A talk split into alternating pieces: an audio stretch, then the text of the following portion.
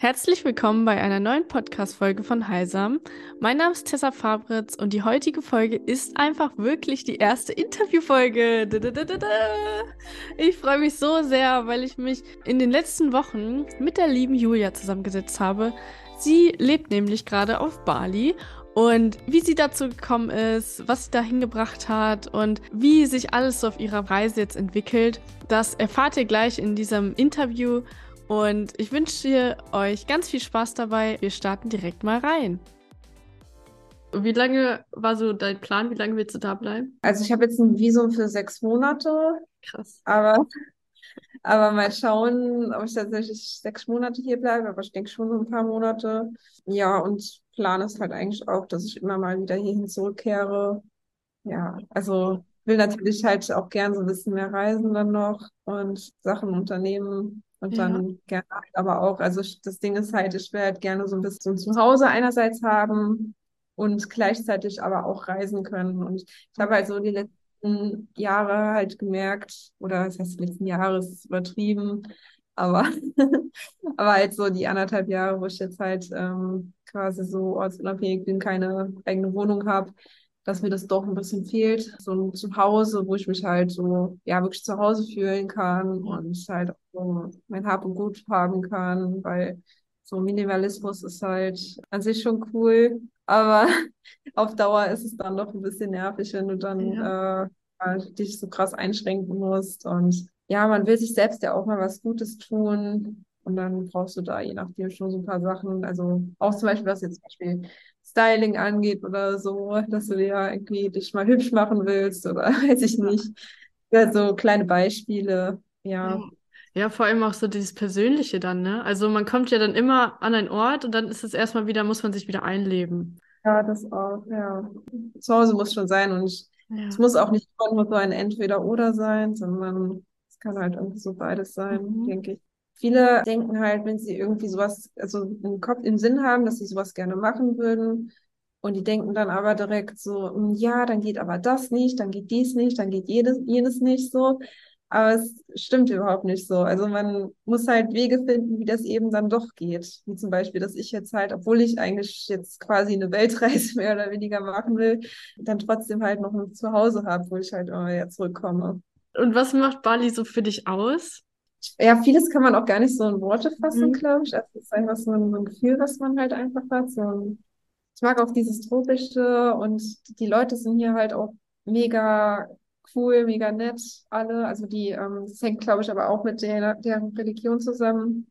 Die sind Mhm. ja alle Hindus. Oder nicht alle, aber halt der Großteil ist hinduistisch und die glauben ja an Karma und ähm, ja, und dann wollen, also die wollen halt äh, positives Karma sammeln und dementsprechend sind die dann halt auch wirklich echt nett und mega hilfsbereit. Also ich hatte zum Beispiel äh, letztens habe ich mir so einen Wassertank für meine Wohnung besorgen wollen. Und dann war ich mir aber zu unsicher, bekomme ich die jetzt auf meinem Scooter, trans also Mhm. bekomme ich die transportiert, ohne dass der jetzt da runterfällt und ich noch irgendwie einen Unfall baue oder so. Und dann hat die Frau gesagt, dass sie jetzt extra mit mir bis zur Wohnung kommt und hat den Tank dann auch hochgeschleppt. Ich habe gemeint, so ja, äh, soll ich nicht irgendwie helfen oder so? Geht es so? Und äh, sie meinte dann so, nee, nee, geht schon. Äh, ja, und dann ist sie bis in meine Wohnung gekommen, hat das Ding dann noch auf den Wasserspender draufgesetzt Oh. und äh, da, da war ja auch noch Wasser verschüttet und dann wollte sie das dann auch alles trocken wischen. Oh, wie lieb. Ja, und da, dann wollte ich ihr dafür halt wirklich äh, dann noch ein dickes Trinkgeld Mhm. geben. Das hat sie dann gar nicht annehmen. So hat sie gesagt, so, nee, nee, schon gut, schon gut. Ja. Ah, okay, also nehmen die da generell nicht gerne Trinkgeld an, oder? Nee, irgendwie nicht so. Also auch, wo ich jetzt ähm, zum Beispiel vom Nagelstudio ähm, jemanden für Homeservice hierhin bestellt habe, wollte ich da auch Trinkgeld geben, das wollte sie auch nicht haben. So, Heftig. ja. Ja, weil für Ja. uns, also in Deutschland ist es ja so normal, dass du, also es wird ja schon fast erwartet, dass du Trinkgeld gibst, egal wo du jetzt essen gehst. Und wenn man dann das in anderen Ländern auch machen will oder so, das, das wird da gar nicht gerne gesehen. Ja. Also würdest du schon sagen, so Bali ist schon so dein Kraftort, den du gefunden hast? Mm, ja, ich habe momentan noch ein bisschen wenig Vergleich, deswegen. Ja. Naja, du, du warst schon viel unterwegs, finde ich. Ja. Ja. Weil, also, Ich, ich frage nur so, weil ich war halt auch schon ein bisschen reisen, aber jetzt noch nicht so. Und ich habe halt keinen Ort gefunden bis jetzt, wo ich so denke, okay, da könnte ich mir vorstellen, auch zu wohnen oder zu leben. Und deswegen finde ich das Mhm. halt so spannend bei dir, wo du sagst so, ja, ich könnte mir hier auch vorstellen, eine Wohnung zu holen und so und die dann unter zu vermieten und immer mal wieder herzukommen. Also es ist ja schon so, dass da irgendwas für dich ist, dass da einerseits ein Teil vom Herzen vielleicht so hingeht in die Richtung, dass einfach die Energie da so schön ist für einen selber. Also ich war halt selber auch noch nicht in Bali, aber will ich mal wieder, möchte mal wieder, möchte ich mal hin. Ja, ich muss auch sagen, also ich bin auch ein bisschen überraschter. Also ich bin auch wirklich erstmal erstmal gar nicht so mit dieser Einstellung. Also ich bin, habe zwar schon so den Plan gehabt, Mhm. okay, ich will mir irgendwie wirklich was Festes suchen, wo ich halt immer wieder hin zurückkommen kann. Aber wo ich dann hier hin bin, habe ich jetzt nicht gesagt, so, also festgelegt, so von vornherein, so, ja, ich will auf jeden Fall hier bleiben und hierhin auswandern, sondern habe erst mal gesagt, so, ich lasse erst mal auf mich zukommen, gucke erst mal, wie es so ist vor Ort. Ja, und dann, dann überlege ich mir das halt. Ja. Ähm, und weil das, ich hatte halt auch noch so ein bisschen so im Hinterkopf, wie war das beim letzten Mal, wo ich auf Bali war. Ähm, da hat es mir teilweise manchmal, also ich will jetzt nicht sagen, dass mir überhaupt nicht gefallen, mir hat Bali gefallen, aber so, es gab so ein paar Punkte, die mich halt sehr gestört haben, wie Mhm. zum Beispiel, dass es halt sehr, an manchen Stellen sehr überlaufen ist mit Ja. Touristen und dass es halt auch sehr laut ist vom Verkehr her. Und wie gesagt, das ist halt schon so, aber du musst halt einfach an die richtigen Stellen gehen, wo es halt ein bisschen Mhm. ruhiger ist. Ja, ist ja Ja. spannend. Ja, also ich habe ja auch gesehen, du hast vorher, also in Deutschland bist du ja auch schon ein bisschen rumgereist, habe ich ja gesehen, ne? Mäßig House-Sitting und so, das find, fand ich auch richtig Ja, cool. Ähm, ja, gibt's genau. das, gibt's das in Bali auch so, wo man in die Richtung das machen kann, oder ist das eher da eher gar nicht? Nee, hier eher weniger. Okay. Also habe ich auch geguckt, aber Mhm. nee.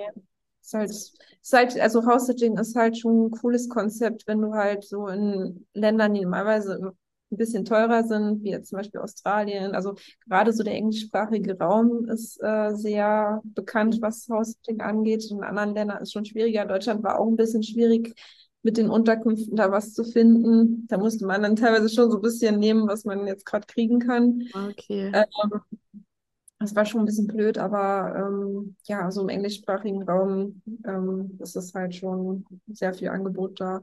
Mhm. Und ja cool. Auch ganz cool, um halt so ein bisschen Kosten zu sparen. Ja. Ähm, wenn man dann halt auch gerne mit Tieren Zeit verbringt, weil das ist eigentlich so der hauptsächliche Grund, weshalb die Leute einen Haussitter suchen. Ähm, die wollen halt jemanden, der so ein bisschen sich um die Tiere kümmert, während die halt im Urlaub sind. Mhm. Und ja, wenn man das halt auch mag, dann ist das auf jeden Fall schon eine ganz coole Sache. Ja, ist ja echt eine super Möglichkeit. Das, das interessiert mich auch nochmal. Also, das habe ich auch schon ein bisschen mitbekommen. Aber mh, wie machst du das dann finanziell mit dem Reisen und so? Man denkt ja immer so, oh, es kostet alles voll viel und keine Ahnung, man hat ja so normalerweise hat man ja so Angestelltenverhältnis und dann hast du da deinen Job und so und hast gar nicht die Möglichkeit so zu reisen. Also, ja, wie, wie ist das bei dir? Wie machst du das? Ja, also ich habe jetzt einen äh, Remote-Job in Festanstellung, wo ich halt über Internet 32 Stunden die Woche für eine E-Commerce-Agentur arbeite als Social Media Managerin. Ach, Es ist natürlich so, es gibt halt Jobs, die, da musst du halt immer nonstop irgendwie erreichbar sein. Also wir haben zum Beispiel bei uns in der Firma ähm, auch Entwickler, die halt immer mal wieder erreichbar sein müssen, wenn es irgendwelche technischen Probleme gibt, dass die Probleme halt beheben können. Und bei denen ist es dann schon ein bisschen schwieriger, wenn jetzt die jetzt in einer anderen Zeitzone sind. Also, aber bei mir ist es jetzt nicht so ein Ding. Also ich ähm, kommuniziere halt über Slack, also über so ein mhm. Messenger-Tool mit meinen Kollegen und meinem Chef. Und das reicht eigentlich voll aus. Also ich habe zweimal die Woche oder dreimal, je nachdem, die Woche noch einen Call ähm, mit Kollegen, aber Mhm. das sind jetzt auch nicht so die krass wichtigen Calls. Also das ist jetzt auch nicht so dramatisch, wenn das mal jetzt ausfallen würde oder so. Ich habe letztes Mal geguckt und es gibt wenige Remote-Jobs. Also da musst du wirklich Glück haben, weil die meisten wünschen ja so, okay, ja, Homeoffice in Deutschland oder so zum Beispiel, wo man dann aber trotzdem halt seine äh, festen, keine Ahnung, sechs Stunden davon dann und dann im Homeoffice ist. Ist ja schon mal ein bisschen Freiheit, aber nicht so wie dieses Remote. Ja, also super spannende Sache auf jeden Fall. Und da ist es dann auch so von den Aufgaben und von der Zeit, also ist denen das komplett egal? Ja, ja, also ist eigentlich relativ egal. Also ja, Mhm. mein Chef, der war, also ich habe, ähm, wo ich den Arbeitsvertrag bekommen habe, ähm, habe ich ihn dann halt auch nochmal gefragt, weil eigentlich stand da drin halt so, ja, du musst halt in einer möglichst ähnlichen Zeitzone sein. Und dann Aha. dachte ich so, hm, ja, ich wollte ja eigentlich nach Bali. dann meinen Chef gefragt. Und der hat dann, äh, also hat dann gemeint, so, ja, alles gut, geht locker klar. So. Er hat das, glaube ich, halt wirklich wegen den Entwicklern im Ja. Arbeitsvertrag halt stehen gehabt, weil es da halt ein bisschen schwieriger ist. So. Aber da war der dann ganz entspannt. Und äh, hat dann halt auch gemeint, dass er am liebsten selber sowas machen würde, aber seine Kinder müssen ja noch zur Schule gehen und so weiter. Und deswegen würde er jetzt äh, halt momentan in Deutschland sein, aber am liebsten würde er irgendwie auch gerne ins Ausland.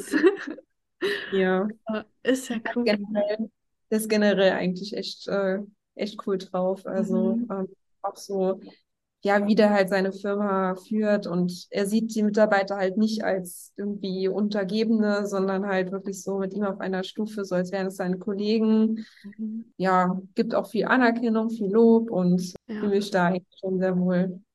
Und ähm, noch mal eine andere Sache. Hast du gemerkt, irgendwie so, okay, meine Persönlichkeit hat sich irgendwie verändert durch das Mhm. Reisen? Mm, Durchs Reisen generell oder durch Mhm. Bali? Ja, egal, wie, was für Impulse gerade so kommen. Ja, also Reisen generell, so ja, also ich habe so ein bisschen mehr so meine Bedürfnisse und generell mich selber so ein bisschen mehr kennenlernen können und habe irgendwie so gemerkt, ja, dass ich einerseits ähm, schon ein Mensch bin, der eigentlich auch sehr gerne auch Dinge alleine mal unternimmt. Äh, dass ich nicht unbedingt Leute brauche, zwingend, ist natürlich auch schön so, aber ich brauche das nicht unbedingt.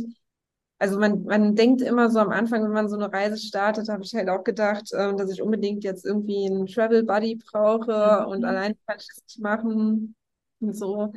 Und äh, dann habe ich ja ganz am Anfang auch erstmal Freiwilligenarbeit in Thailand halt gemacht.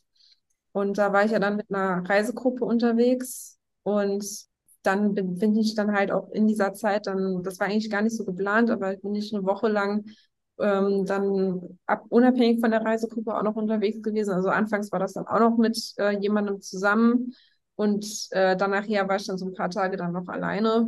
War auch so ein Step aus meiner Komfortzone raus erstmal. Aber ja, das hat mir auf jeden Fall gut getan, das halt auch so schrittweise zu machen und nicht von jetzt auf gleich so ins kalte Wasser zu springen. Also man muss da Ja. nicht immer so gleich äh, voll krass in die Unsicherheit reinspringen, sondern kann erstmal mit, mit Schritten anfangen, die, womit man sich halt wohlfühlt. Mhm. Und worauf ich jetzt aber eigentlich hinaus wollte, war halt so dieses, ähm, dass ich da halt so gemerkt habe, dass ich halt auch alleine sehr gut zurechtkomme und es sogar sehr mag. Ich bin ja dann auch ein paar, paar Monate später nach Panama, Peru, äh, also nach die andere Mhm. Richtung quasi, nach äh, äh, Mittel, Südamerika bin ich halt gegangen und da war ich dann ganz komplett alleine und krass. ja, hat mir dann halt auch irgendwie so gezeigt, also ich halt, weiß nicht, also ich habe mich halt auf einmal so frei und selbstständig und stark und unabhängig und selbstbestimmt gefühlt. Mhm. Also ich konnte halt wirklich sein, wo ich will, so lange wie ich will, irgendwo sein und konnte es alles so selbst entscheiden, so voll die Freiheiten, so spontan entscheiden, wo will ich jetzt sein, was will ich jetzt machen. Das war schon echt cool, fand ich halt. Also da habe ich dann wirklich so Blut geleckt am Reisen. Und dann habe ich halt auch gedacht, ja, okay, kann ich bestimmt auch irgendwie machen. Mhm. So, dann habe ich ja auch erstmal gedacht, ich müsste dafür zwingend selbstständig sein. Ja. Und habe halt erstmal, bin erstmal in die Selbstständigkeit gegangen, habe als Texterin halt angefangen und ja, habe aber gemerkt, dass irgendwie Selbstständigkeit irgendwie noch ein zu krasser Schritt aus meiner Komfortzone raus ist. Ich habe es zwar die ganze Zeit über gemacht, aber ich Mhm. habe irgendwie gemerkt, so, dass es doch irgendwie alles zu viel für mich im Moment noch ist.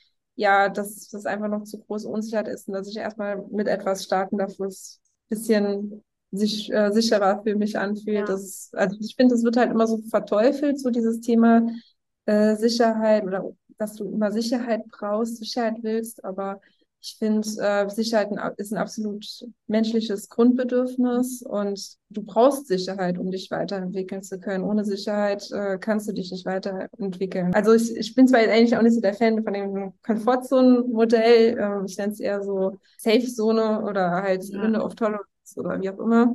Aber es gibt ja dann auch diese Panikzone und die ist oft halt viel schneller erreicht, als man denkt. Wenn man halt zu weit aus der Komfortzone sozusagen geht. Und das hängt halt vor allem damit zusammen, weil wir so ein sehr enges Window of Tolerance haben, wenn wir halt äh, Trauma erfahren haben. Also ich beschäftige mich momentan ja auch viel mit Nervensystemarbeit und Trauma-Healing und sowas. Und wenn wir halt so ein kleines Window of Tolerance haben, dann kann ja vieles schon dafür sorgen, dass, dass du wirklich stecken bleibst und nicht mehr weiterkommst. Deswegen habe ich mir jetzt halt erstmal, mir das erlaubt, jetzt erstmal halt in die Festanstellung zu gehen. Und ja. ich sage jetzt gar nicht, dass ich, dass, dass ich nie wieder selbstständig sein will, aber ähm, ja, ich werde es halt sein, wenn ich fühle, dass es soweit mhm. ist, also dass ich halt, äh, mich bereit dazu fühle, wieder mehr in die Selbstständigkeit zu gehen. Boah, so, so viel gerade drin gewesen. Ich, ich wollte auf drei Sachen eingehen. Erstmal, ich finde das so eine krasse Erkenntnis oder Erfahrung auch, dass man sich mal traut, einfach in die Selbstständigkeit reinzugehen und guckt, was macht das mit einem. Weil dieser Schritt, das zu tun, ist ja auch komplett aus der Komfortzone raus. Und wie du gesagt hast, das war dann halt too much. Hättest du halt diese Erfahrung nicht gemacht, dann hättest du ja gar kein Gefühl dafür gehabt, okay, ähm, das ist jetzt noch nicht so weit, sondern ich, ich darf erstmal mit was anderem anfangen, was aber auch in diese Richtung geht. Und diese Möglichkeit kam ja dann voll zu dir, weil du einfach diesen Raum geöffnet hast, so, okay, Selbstständigkeit ist jetzt erstmal nicht mehr, aber was kann ich machen, halt um mhm. trotzdem in diese Richtung zu gehen, diese Freiheitsrichtung und so. Ja. Riesenschritt. Ja, also man könnte auch irgendwie sagen, also so ein bisschen war das vielleicht auch so mein erster Gedanke, so dass äh, das mit dem Job eigentlich mehr so Zufall war, dass sich das jetzt halt so alles so ergeben hat und so weiter. Aber ähm, letzten Endes habe ich dann das Ganze nochmal so ein bisschen reflektiert und dann halt so mhm. festgestellt, so ja, nee, eigentlich war das jetzt nicht einfach nur Zufall, sondern äh, du hast halt schon dafür gesorgt, dass da halt Connections aufrecht erhältst, also dadurch, dass ja. ich auch auf Instagram die ganze Zeit aktiv war. Und ähm, dann ist dann halt jemand irgendwann auf mich zugekommen und hat so gesagt, so ja, äh, mein Mann, also ich habe meinem Mann halt deine Referenzen gezeigt und äh, ja, Interesse mit dir zusammenzuarbeiten und so weiter. Und dann habe ich auch erstmal so ein bisschen auf selbstständiger Basis mit denen gearbeitet. Mhm. Und dann hat er mir dann halt, also der hatte aber auch im Voraus schon direkt gesagt, so, ja, wenn du willst, können wir auch über Festanstellungen äh, mhm. drüber nachdenken. Ja. Dann hat sich das halt so ergeben. Ja. Also hat, ja, also was so eins zum anderen hat es dann so geführt irgendwie, oder? Also ja, das, weil du auch vorher diesen Schritt gegangen bist. Ja, ja es ist, ist halt nie alles umsonst. Ja, ähm, eben. immer für irgendwas gut. Kann ich auch genauso sein. Also, ja. ja. Und es hat auch gezeigt, so bisschen, ja, dass halt wirklich das mega wichtig ist, auch ähm, Connections zu haben, Connections zu pflegen. Und dann finde ich es noch so spannend, dass du gesagt hast, so, okay, du, du liebst es ja jetzt gerade voll, alleine zu reisen. So, klar, mhm. wenn Menschen dazukommen möchten oder wenn du so Kontakte nach und nach so aufbaust, kann man gerne mal was zusammen machen. Aber dieses alleine was machen, ist ja für viele so, oh nee, ich würde niemals alleine reisen.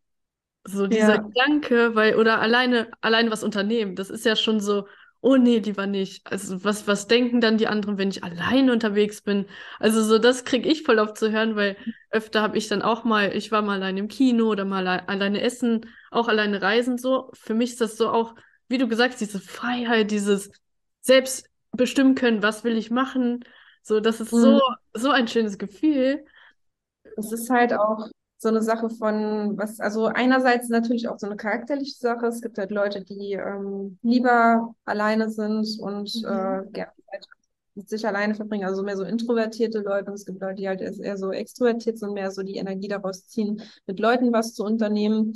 Aber es kann auch gleichzeitig auch so eine Sache von, ähm, was für eine Art von Bindung hast du zu dir selbst ähm, sein. Also wenn du halt eine gute Bindung zu dir selbst hast, dann ähm, fällt es dir halt deutlich leichter, auch mal Dinge mit dir selbst zu unternehmen. Und es kann auch deine Bindung zu dir selbst halt stärken, indem du halt einfach Dinge auch mal mit dir selbst unternimmst. Und oft, auch wenn man Langeweile hat, dann ist es mhm. eigentlich mehr so ein, so ein Zeichen davon, dass man irgendwie nicht gut alleine sein kann. Weil wenn man Zeit mit sich selbst verbringt, dann ja, braucht man ja auch keine Langeweile zu haben, weil man ja Zeit, einfach Zeit mit sich selbst verbringt und eine schöne Zeit ja. mit sich selbst einfach hat. So.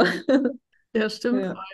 Wenn jetzt zum Beispiel einer gar nicht gerne was alleine macht und oh, auch Angst davor hat, irgendwie alleine rauszugehen oder so, mit welchen kleinen Steps kann man denn anfangen? Was ist so, wo du, wo du sagst, okay, das kann jeder mal ausprobieren, was nie, nicht so riesig ist, weißt du, so allein reisen ist ja so, nee, niemals.